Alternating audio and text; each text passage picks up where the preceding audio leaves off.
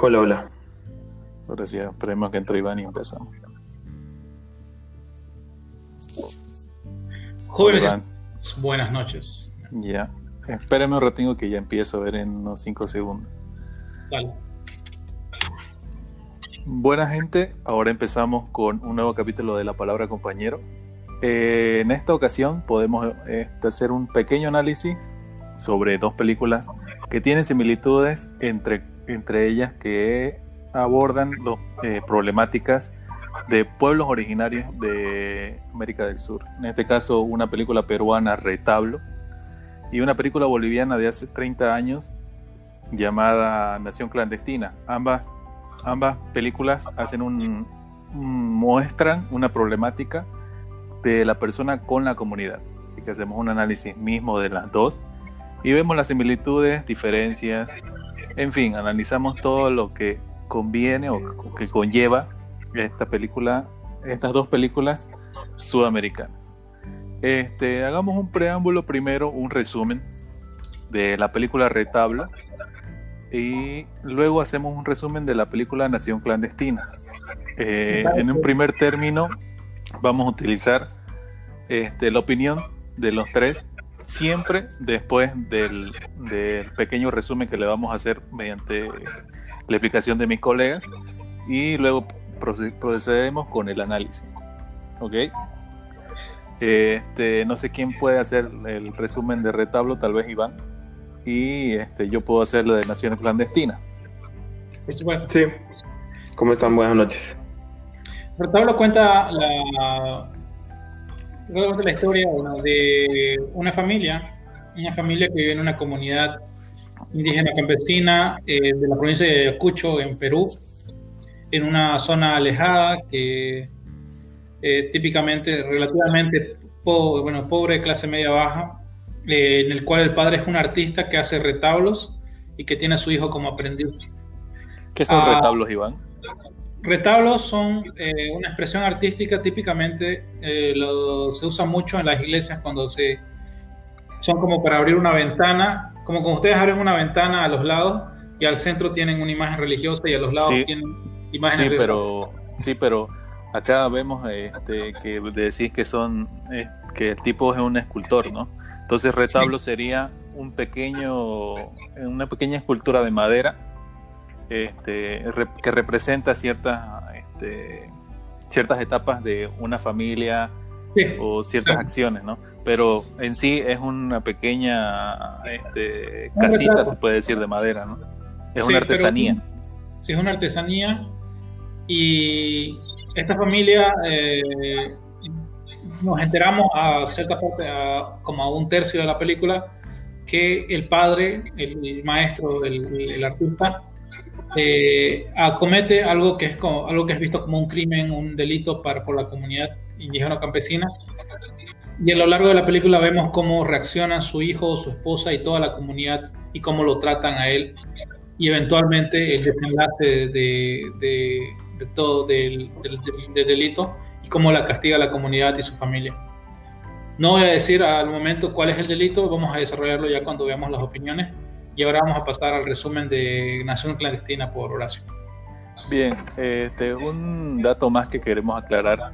Nación Clandestina y Retablo están con casi 40 años de diferencia, No, ¿no? 30, 30 años, el 89. 30, perdón. El Sí, 89 30 años de diferencia.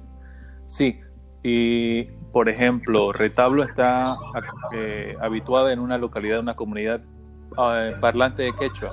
Ambas películas son habladas en un 90% en su idioma originario. En este, en este caso, Retablo que está en quechua y, y en este, Nación y Clandestina. Nación Clandestina que está en Aymara. Sí. Este, bueno, comencemos con, este, yo comienzo, perdón, con el resumen de Nación Clandestina. Nación Clandestina es una historia de, de Genaro Sanginés, dirigida por él mismo y protagonizada por, sí, pro- protagonizada por este, un indígena campesino de las comunidades aymaras del altiplano paseño. Este, habla de un viaje epopéico de una persona que este, en un momento de su vida determinado está determinado a acabar con su vida. Dentro de este, la película se muestran entrecortados eh, este, momentos donde vuelve al pasado de la persona, del protagonista, como también vuelve al presente del mismo. Y así va este, acomodando la película para que se entienda del por qué tomó la decisión y qué es lo que le conlleva a tomarla. Y el camino que tiene para que él pueda realizar ese el tema de la, de la muerte. Él toma la decisión este, por diferentes sucesos, pero lleva la característica que toma la decisión de matarse con una especie de danza de la muerte. en, este en este caso se llama danzanti la, la, la, danza y este, representa a una persona que tiene que danzar, tiene que bailar hasta caer desfallecida y morir. Este, eh, este suceso de muerte por danza es el que toma el protagonista para, este, para lograr su muerte. Eh, durante, el, durante, el proceso de, para realizar esta danza, vemos todas las peripecias que tiene el protagonista, Desde un principio vemos cómo sale de La Paz y eh, en ese momento Bolivia se encontraba en pleno golpe militar.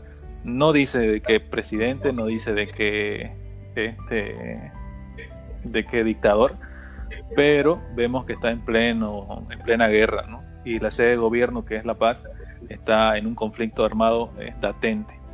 Eh, por un momento, la, la, empieza a, a, devolver o empieza a devolverse la trama cuando el protagonista explica del porqué de su muerte, del por qué tomó la decisión. Y eso, se, y eso se explica al principio cuando él está en una escena, está pasado de copas y le dice a su ayudante que él tiene que morirse porque está solo, porque su comunidad lo había expulsado y porque ya no tenía el sentido de la vida y trabajaba él de una persona que hacía ataúdes. La muerte estaba rodeado de él, se podría decir. Y en el camino a tomar este, esa decisión se va, va acordándose de lo que ha pasado en toda su vida. Eh, ahí cuenta que desde pequeño él lo mandaron a La Paz con este, los patrones, como se llaman allá. Eran personas que tenían grandes extensiones agrícolas y que eran prácticamente dueños de comunidades indígenas y que este, trataban como esclavos a su familia. Entonces llegó la revolución agraria, le quitaron esas tierras a esos patrones, pero sin embargo el hijo creció este, como ahijado o como, se podría decir, este, protectorado de, esos patrones y llegó a la, llegó a la adultez mediante su guía. Ahora, eh, ya adulto, el joven toma diferentes malas decisiones durante toda su vida que hacen que al momento de morir su padre este, empieza el verdadero conflicto. Al morir su padre, él vuelve otra vez a su pueblo, este, toma la decisión de ser dirigente del pueblo, comete algunos errores y terminan votándolo del pueblo, ya él teniendo una, casa establecida, una familia establecida y este, grandes metas que él quería agarrar. Que, y comete errores, se da cuenta de eso, lo expulsan de la aldea, no lo quieren volver a tener y a partir de ahí empieza, como se dice, ¿no? Empieza a tener un viaje a la perdición. Eh, al final de la película este, vemos todavía que los conflictos sociales son un tema recurrente en la película porque mediante cuando se va avanzando la película se ve que existe el tema social de actual y el, existe el tema social antiguo todavía a la huida de la, de la persona. O sea que durante todo ese periodo Bolivia está en constante conflicto y eso también repercute a la, a la película. Ahora cuando él llega al punto final y decide matarse, ya su pueblo ha cambiado totalmente ya solamente existen ancianos y mujeres en ese pueblo y los jóvenes fueron a pelear o fueron a bloquear a, a la guerrilla contra, contra, el, contra el dictador boliviano de la época y él termina danzando hasta llegar a su muerte. Ahora hay una escena final donde le están cargando su cuerpo y están llevándolo a enterrar y él aparece al final. Aparece su rostro y se muestra como una persona que está este, vestida totalmente de negro, de luto, pero muestra su rostro. Y ahí termina la película. ¿no? Un pequeño resumen, no tanto analizando, sino que demostrando este, cómo ha sido el análisis o la percepción que tiene la película sobre este tema. El conflicto social sería básicamente que él ha cometido errores durante toda su vida que la comunidad, al tenerlo de líder, no podía sostenerse cometiendo errores todo el tiempo, así que por eso ha sido expulsado.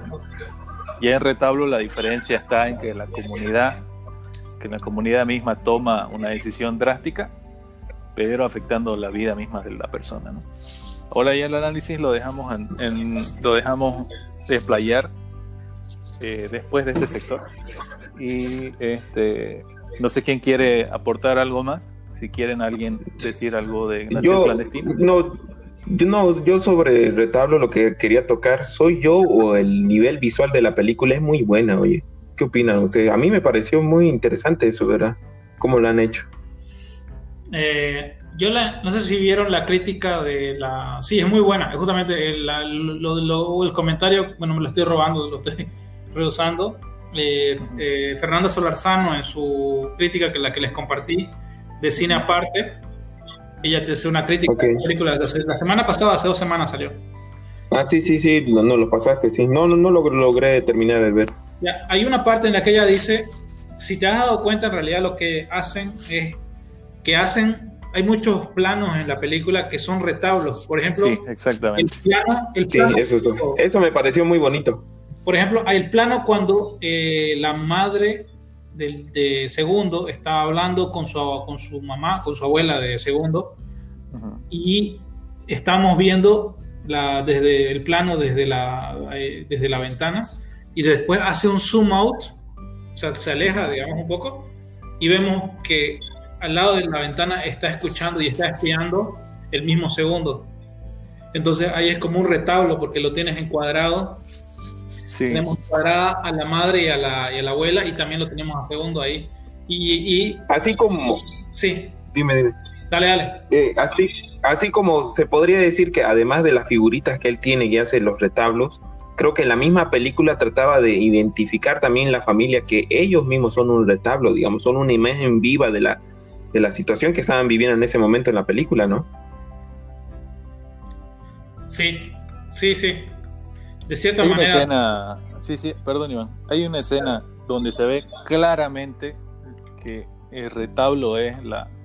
Este, lo que, lo que sigue a la película, es la línea que sigue a la película. Hay una clara escena donde dicen es un retablo lo que se está filmando, porque cuando este, la escena de la fiesta se abre la puerta de el camión, yo creo que es una chata de un camión que está atrás, y salen bailando, los unos personajes salen bailando. Ah, sí, sí, ese, es un examen clara, clara, clara de que es un Es buenísima esa escena, sí. Sí, y es claro, claro, claro que es un retablo, es un, pequeño filme de un retablo. Tiene sus secuencias, la verdad, tiene sus escenas que tratan de identificar eso. Eso me pareció muy interesante. Por eso toco el tema de la visualización, vio. Lo hicieron bien, realmente bastante bien lo hicieron, de verdad. Sí, sí. La parte del bosque también explica bastante bien eso. En el bosque básicamente se tiene las partes cuando, antes de la desgracia, ¿entendés? O antes de tener, este, es como se dice, la calma antes de la tormenta, ¿no? Porque siempre las escenas del bosque precedían algo que, que iba a tomar, algo, o una decisión que iba a tomar mal, ¿no? Y eso también va de parte de la película, una parte buena de la película, ¿no?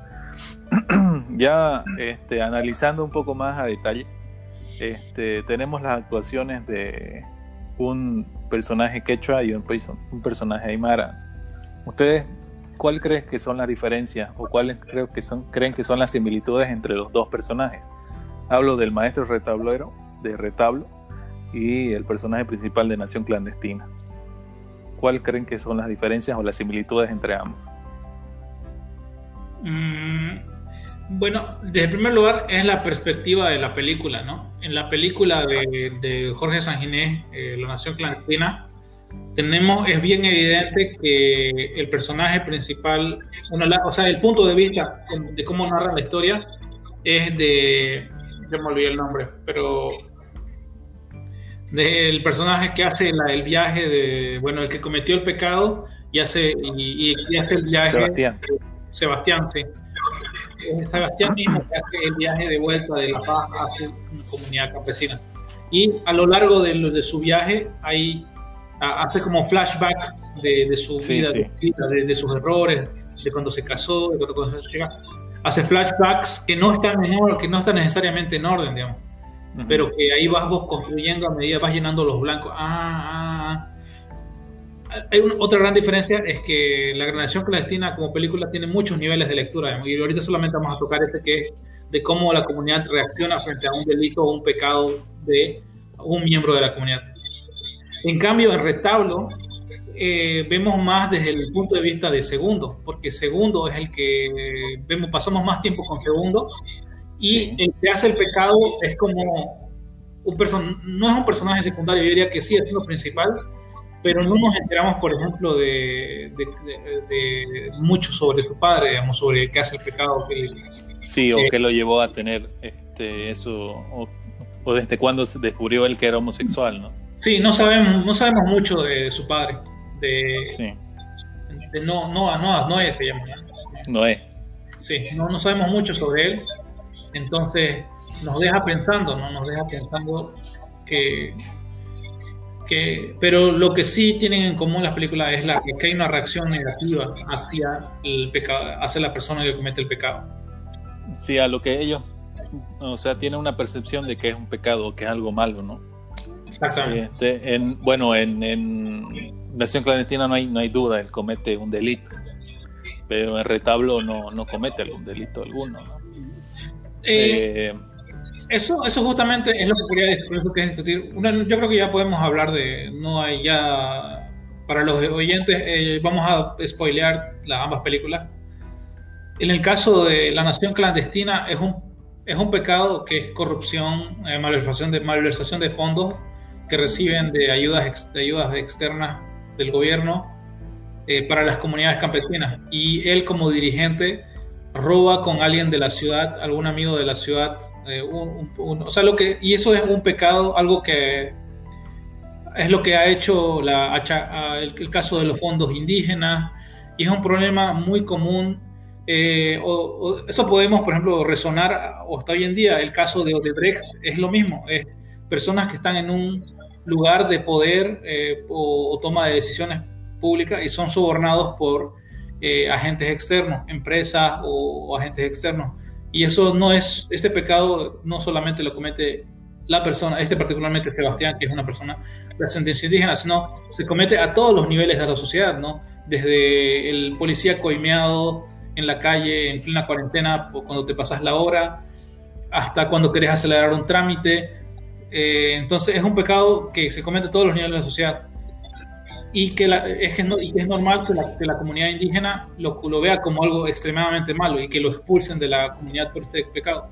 Sí, aparte, sí, sí, perdón Iván, aparte de eso hay una, hay pequeños, como se puede decir, reglas antiguas ancestrales de cada, cada pueblo indígena. No, no nos olvidemos que hay una regla de Amaqueya, Amasúa, Amayuya, no me acuerdo cómo se dice. No sea flojo, no y no, no mienta. Exactamente, y es lo que dice la madre de Sebastián en una parte del, del este. Y, bueno, eso, eso, solo, solo, ese punto quería poner, ¿no? Que este, tienen ciertas reglas, ¿no? Eh, retablo, bueno, no, no, no se explica muy bien eso pero en el en Nación Clandestina sí. Y dale, seguí, Iván, seguí con tu análisis. Ya, eh, ahora pasemos a retablo. En retablo, eh,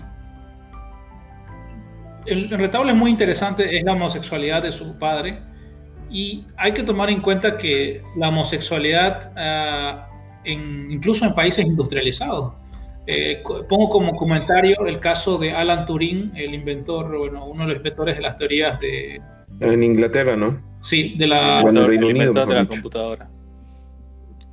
No, no, no inventor, pero sí ha, influenciado, o sea, es súper importante, ha, ayudado a terminar, a, terminar la guerra con los nazis, ha descifrado, hace muchos aportes a la informática, a las matemáticas, y él se suicidó en los años 1953, 54 creo, porque en la época eh, la homosexualidad era penada por ley en Inglaterra. Estamos hablando de unos 60, 70 años en Inglaterra, en un país que podríamos decir que ya tiene mucho más avance que las comunidades indígenas a nivel de desarrollos industriales, no estoy hablando de desarrollos culturales. es una sociedad, no se, y, todavía es mal visto en muchos lugares en el mundo.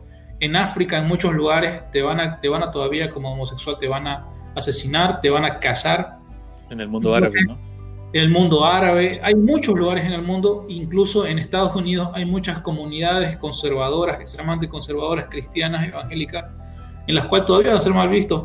E incluso, aunque uno vive ahora en la ciudad, todos sabemos que hay familias en Santa Cruz, en La Paz, en las cuales si una persona sale como que es homosexual, puede ser eh, por sus abuelos o por sus padres, incluso ser excluido de la familia, ser marginado. Sí, exactamente.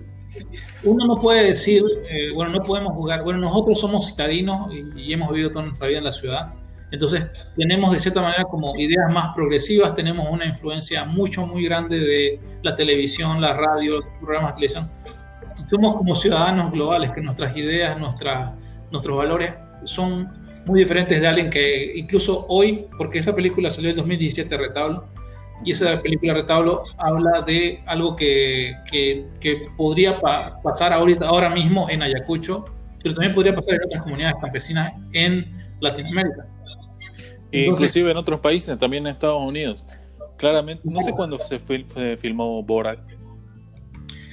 Eh, hace 15 años. Por ahí, no, no, mucho.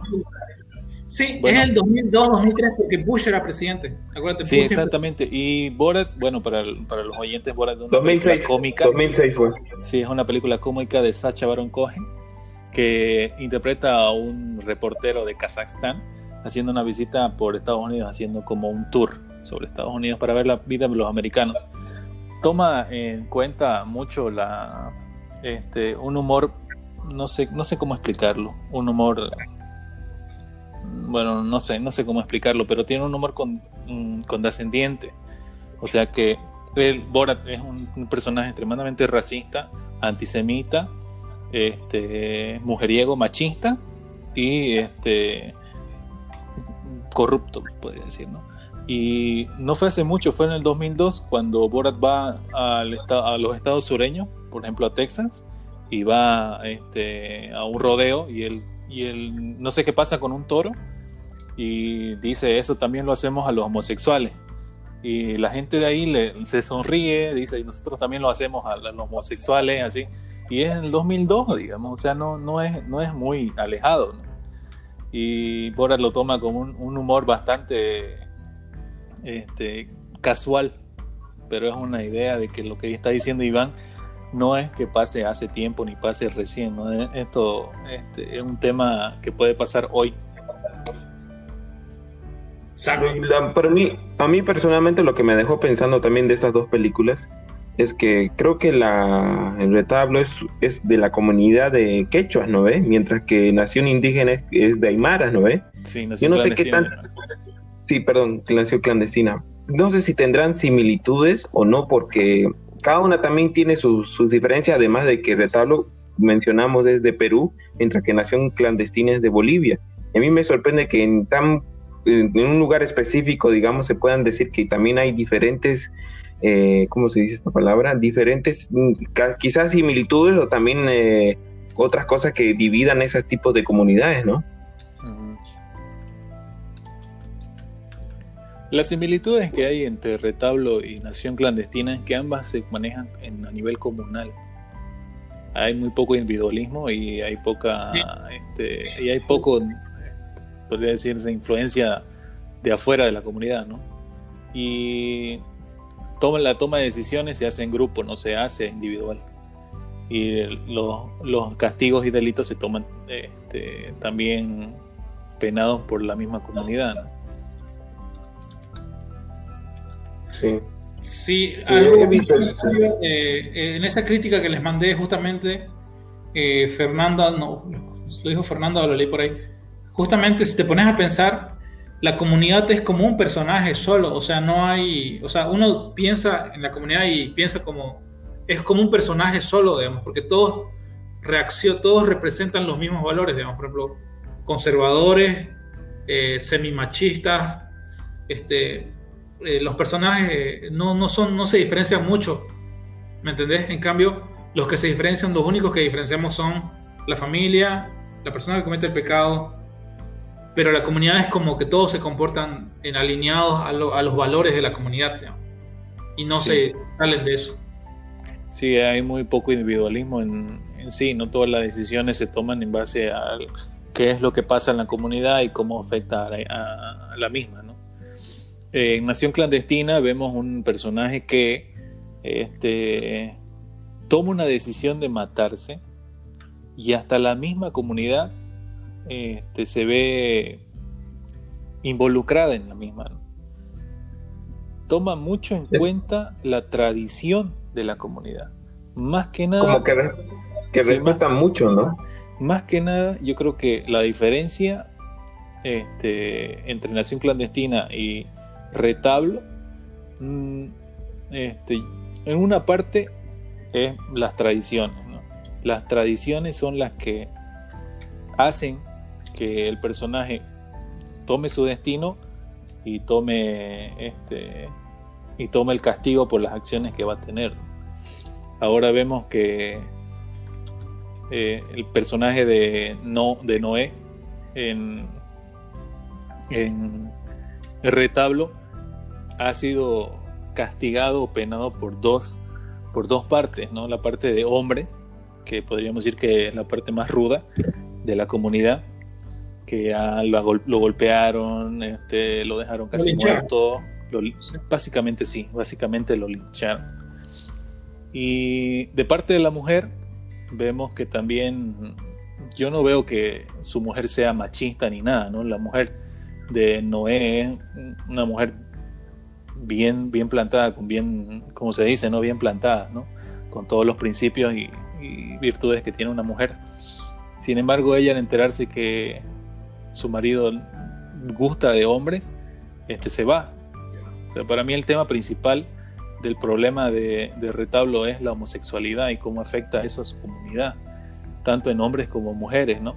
Y, insiste a segundo, que es el hijo de Noé, que se vayan los dos, que olviden a su padre. ¿Por qué? Porque su padre gustaba de hombres. Entonces, no, no voy mucho por el tema de machismo. El tema de machismo obviamente se ve en el hinchamiento, pero a, tema mucho más personal de la, de la madre y la compañera de Noé, este, es de que ellas abandonan al mismo por el hecho de que él es homosexual. Y eso no tiene que ver nada con que es macho, ni que es hembra, ni nada. No, eso no tiene nada que ver. Es que ellas no aceptan que que él, este, no, que él sea homosexual. Por eso quieren abandonarlo. Eh, ambos personajes de Retablo y de Nación Clandestina, ambos tienen, toman la decisión de matarse. Este, uno toma una decisión de matarse, podría decirse, este, premeditada, o sea, lo descubrieron, lo lincharon y básicamente quería matarse. Ambos son premeditados, pero el, suicidio de, Sebastián en Nación Clandestina eh, es una decisión como más, más larga, es como de... Sí, es, mucho más analizada. Sí, y la otra... eso iba a decir también, eso iba a decir. Es más, es como que es una decisión más compleja también por el periodo que, ha sentido él y las vivencias que ha tenido él dentro de la ciudad también, ¿no? Sí, pero los resultados, son diferentes, ¿no? Eh, eh, la nación clandestina, él se quiere suicidar porque va a ser, va a ser la manera de redimirse con, con, su comunidad. sí, con su comunidad. En cambio, el retablo eh, se suicida porque él sabe que... Ya no puede ser de la comunidad.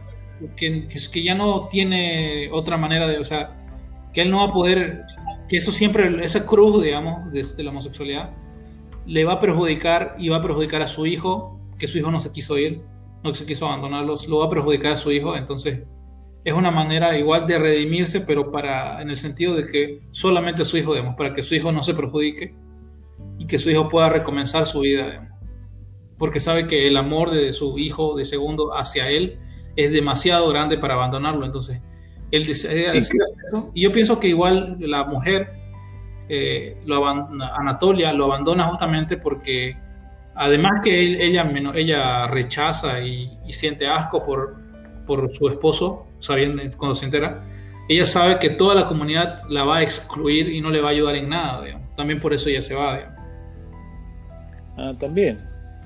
Es como un acto, es como un acto de orgullo también, ¿no? De así, de demostrar, decir, yo, yo sigo queriendo mi comunidad, digamos. yo sigo demostrando que tengo mi cariño hacia sí, ellos. Pero toma, en cuenta. Termina haciendo Sí, toma en cuenta de que ella le dice a, Segundo, oye, vámonos a otro lado, ¿no?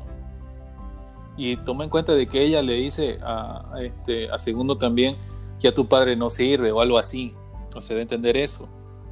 Que en esta comunidad ya no podemos ser sí, las mismas personas, pero toma la decisión ella de abandonarlo e irse con su hijo a otro lado.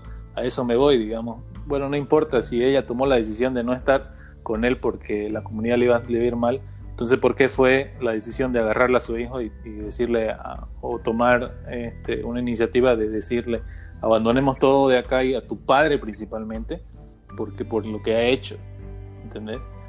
Y no creo que influya mucho en la comunidad porque ya al fin y al cabo ellos se iban a ir.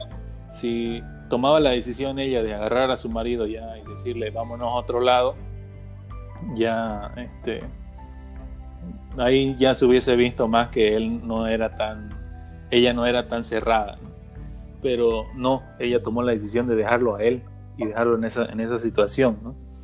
pero bueno en, en otro en otro sentido también nación clandestina eh, el tema ese de redimirse con la comunidad tomando una decisión tan radical como matarse y de la manera en que se mató, ¿no? Este, no hace retablo algo que Nación Clandestina hace, que es un análisis de la política boliviana en ese momento, de cómo está el país eh, y todos sus problemas políticos que atraviesa, ¿no? Retablo no hace hasta el racismo, hasta el racismo se hace ver. Claro, el retablo no, no, no existe eso. Eh, es una historia simple, eh, contada muy bien y, Nación Clandestina no. Nación Clandestina este, toma el, ámbito local, el, ámbito de la problemática local boliviana y cómo afecta un poco también al, al personaje y en qué situación se encuentra la misma, ¿no? tanto en la comunidad como en la persona, en el personaje principal. Sí, claro. Sí, no, no, en la nación clandestina, les comento, hay ensayos, hay libros enteros escritos sobre, no solamente la nación clandestina, sino no toda la filmografía de las películas que hizo hasta los años 90, San Ginés que tocan el tema indígena, el tema de los problemas que la relación de los indígenas con la sociedad, la relación de la, de la gente que migra de a la ciudad al campo, va del campo a la ciudad. Entonces, eh, eh, la película de San Ginés tiene muchos niveles, muchas capas de, que se pueden examinar. Se puede examinar la, la discriminación, se puede eh, desde muchos ángulos se puede. En cambio, lo que decía, yo refuerzo lo que, lo que dijo Horacio, que eh, Retablo toca un solo tema y lo toca y lo trata muy bien y solamente se, se, se, aboca a ese tema. Sí, exactamente. Y, sí, ¿no? tiene varias capas, Nación Clandestina, que se puede tomar. Sobre todo este, la problemática de, eh, de las guerras y los problemas sociales bolivianos. Y hasta cómo afecta el personaje, ¿no? El personaje hasta cambia de apellido y hasta eso se puede analizar, ¿no? Sin embargo, sin embargo, este, no, no toman mucho, no, hasta, ahora no entiendo el por qué se cambió el apellido. Según él era para diferenciarse de que ya no era indio, ¿no? no, claro, este racismo que había en La Paz mismo, es decir, en la ciudad, eh, demostraba que se sentía ya como marginado. Pues. Entonces, seguro tú consiguió la información así como para decir qué hago para poder cambiar. Sí, porque entonces se cambió el apellido. Sí, él al principio se llamaba Sebastián Mamani y ya este, estando en La Paz se cambia el apellido y se pone Sebastián Contreras. Y, y bueno, eso, la verdad. No, mentira, es Sebastián Neisman. Neisman todavía. El apellido Neisman. medio gringo todavía, suena medio gringo, ¿no? Esa es la cosa. Sí, sí, suena medio judío. Pero suena, ah, medio, medio gringo. Sí, medio gringo. Sí, sí, suena, suena este, y yo creo que, ¿sabes que También yo creo que ha tratado de dar un mensaje que en ese entonces seguro mucha gente lo habrá hecho, ¿no? Que ya se habrá cambiado el apellido en ese entonces, ¿no? Porque sentía esa, esa discriminación. Y debe, se debe sentir todavía, se debe sentir todavía en algún momento en, La Paz o en alguna parte de Bolivia, se debe sentir alguna discriminación así. Claro, yo te cuento una anécdota, ¿no? Unas veces, cuando iba mucho tiempo a La Paz recurrentemente, eh, había una persona, había un este, taxista que me llevaba siempre de La Paz al aeropuerto. Un conocido ya que sabíamos cuánto nos cobraba, en fin, era un taxista común y corriente que vivía en el Alto. Eh, en, el camino pasamos por un convite, se puede decir, convite donde tocan la banda, ¿no es cierto? Y bailan. Y había, hicieron una tremenda trancadera, una tremenda trancadera y justo se nos atravesó un minibús al frente y eh, eh, invadió carril y se nos atravesó justo en el frente. Y yo, yo atiné a decir, oye, este tipo está loco, ¿cómo se va a venir así? Y mm, si está en contrarruta.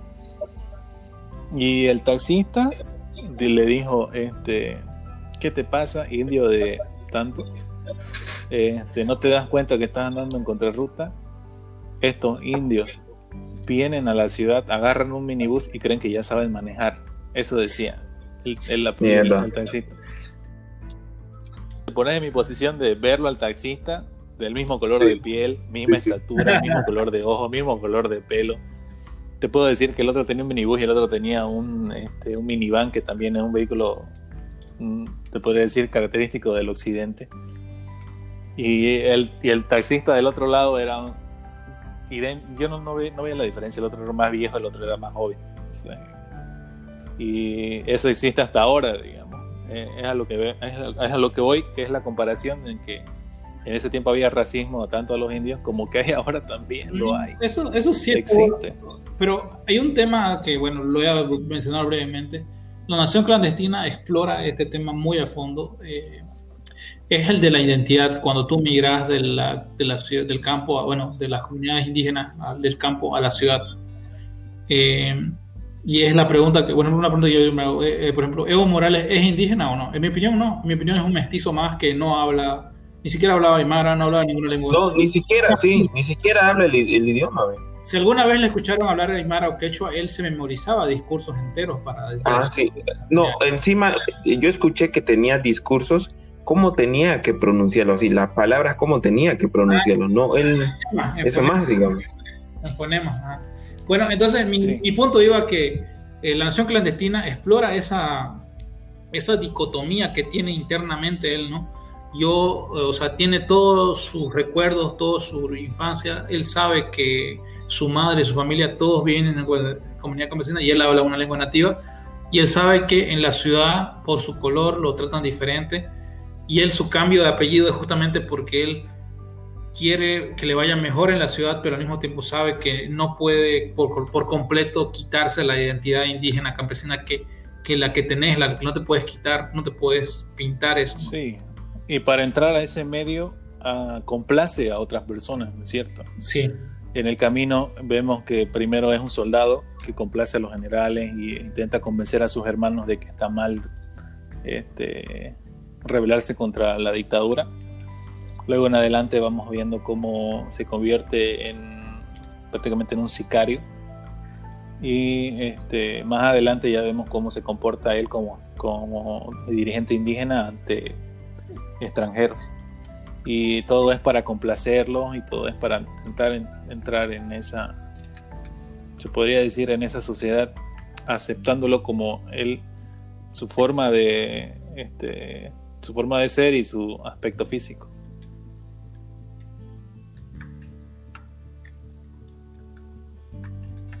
no sé qué podemos más avanzar o qué podemos también debatir en este pequeño análisis. No sé, son 40 minutos que vamos avanzando.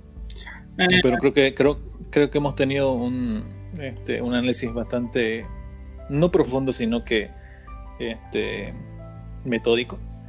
Que ah, bueno, hemos visto diferentes partes. Luego, no sé si quieren ver mm, a grandes rasgos las diferencias entre las dos las dos, no sé, los dos pueblos indígenas, ¿no? tanto el quechua como el aymara. A veces yo estaba pensando en esto, ¿no? Que, como, como te lo mencioné hace unos minutos, las similitudes que tienen y cómo también eh, eh, reaccionan a ciertas situaciones, ¿no? Porque de verdad, no me acuerdo cuál fue la comunidad indígena donde se pelean bastante, digamos, para hay esas, esos rituales, ¿no ves? Donde pelean y todo eso, así como la nación clandestina que bailan hasta morir. Que a veces eso también apoya mucho a lo que, cómo ellos se, se caracterizan en sus grupos y cómo también toman decisiones, ¿no? La diferencia, yo creo que sí, la diferencia entre yo, entre el pueblo quechua y el pueblo aymara, a mí se me hace que el pueblo aymara es un poco más cerrado que el pueblo quechua. Sí, para mí sí. El, el pueblo quechua, este, si bien toma decisiones comunitarias, aplaude o toma en cuenta este, la individualidad que tiene cada persona. Vemos este, en retablo el, mismo maestro que es un, es un artista y que todos lo reconocen. Y vemos también al curandero, al, este, a los jóvenes, al profesor, al cura. Vemos un, este, una, sociedad un poco más abierta. Se puede decir que Nación Clandestina, Nación Clandestina es una sociedad bastante cerrada. Bastante cerrada. Por poco más y decir que el tipo cuando se fue, el personaje principal cuando se fue a la ciudad y volvió y quiso ser dirigente, inclusive hubo una persona que dijo, me estuve preparando cuatro años, estuve no me fui a la ciudad, me quedé acá para ser dirigente. Y llegas tú de la ciudad y no y quieres ser dirigente así de la noche a la mañana, le, le preguntan. Y esa es para mí, este, esa es una de las diferencias también, se podría decir, minúsculas entre las dos, entre las dos sociedades. Sí. Eh, no, lo, es cierto, es cierto. No, hay mucho, lo que decía, La Nación Clandestina es una película muy compleja, es una película muy compleja, muchas lecturas y que podríamos pasarnos horas en discutiendo. Yo sí, aparte, quiero saber, o sea, vos Iván o, Juan Pablo también, ¿qué, qué, qué, quiere, ¿qué quiso decir la última escena? No entendí yo la última escena. Te soy sincero y les digo a todo el mundo que yo no entendí por qué la última escena este, volvió a aparecer el personaje principal? Em, es una. Es un. no me acuerdo cómo se llama el nombre. Apología, analogía. tiene un nombre, lo que. ¿Te has dado cuenta? igual, pero no lo entendí. No, es, un. Es, sobre la cosmovisión andina de la vida, que todo es circular, digamos. Entonces, a eso se, a eso se referencia. Por eso hay muchas veces que nos está mostrando un plano de su pasado y de ahí pone, de ahí la cámara sube al cielo o a, la, o a las montañas o al cerro y de repente cortamos a su cara en el presente. Entonces, esa circularidad, eso se refiere, a esa circularidad de la, de la vida de la ah, andina. Entonces, o sea que sí, eh, que cuando terminó él se mató y pasó todo eso. Claro, decir que nos están enterrando todo, pero pero quiere decir que va a haber de nuevo otra persona que va a también tomar esa decisión, que va a tener malas decisiones en su vida. Todo va a ser un ciclo. Sí, sí, todo es un círculo, sí, algo así. Algo así. Y de cierta manera también es una manera de decir es una manera de decir eh, de decir que él fue perdonado, él fue redimido, digamos. ¿Y ustedes cómo se definen? ¿Ustedes creen que ustedes son indígenas?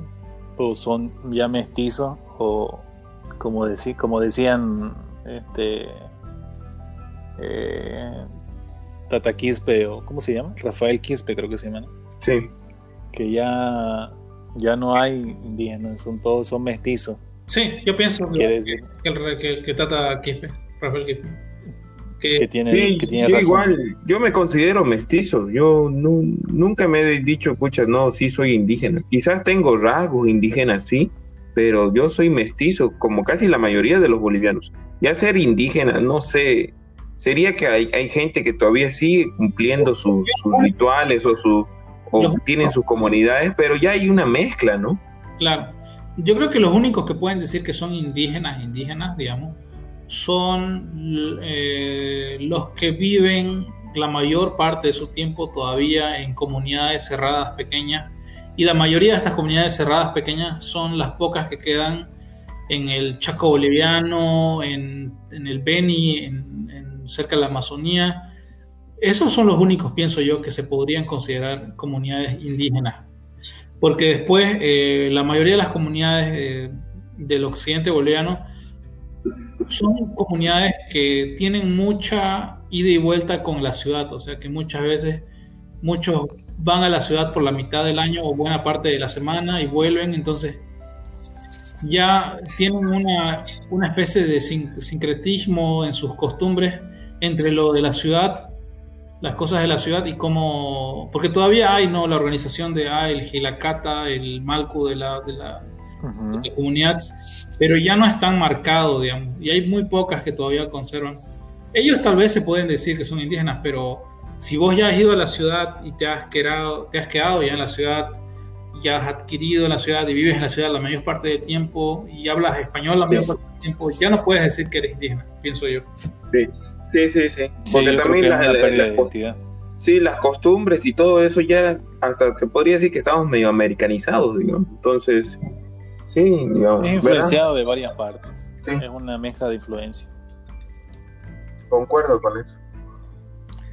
Bueno, jóvenes, ya tenemos el tiempo cumplido. La anterior semana vimos que este, teníamos un tiempo de transmisión de unos 45 minutos. Nos estamos pasando con dos minutos, pero fue buena, fue buena y constructiva esta charla. Y esperamos tener una próxima charla más adelante. Tal vez planteamos nuevas películas. Puede ser. Eh, yo propongo eh, que busquemos una, bueno, que hablemos tal vez de monos de la película colombiana y busquemos unas películas similares o en el mismo tema. Vamos a hablar de esas. De guerrillas. O de huérfanos de guerra. Podríamos hablar de Ciudad de Dios también, o quizás también eh, películas brasileras sobre también de guerrillas que tienen, creo. Podríamos verlo, sí, podríamos verlo así, ¿no? Podríamos ver de la parte delincuencial con Ciudad de Dios y de la parte de policía con tropa de élite. También.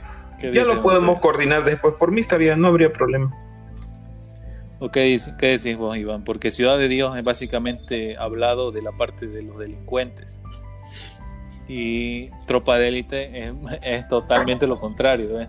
hablado de la parte de, Mm, este, sí, podemos hacer. De la parte policial.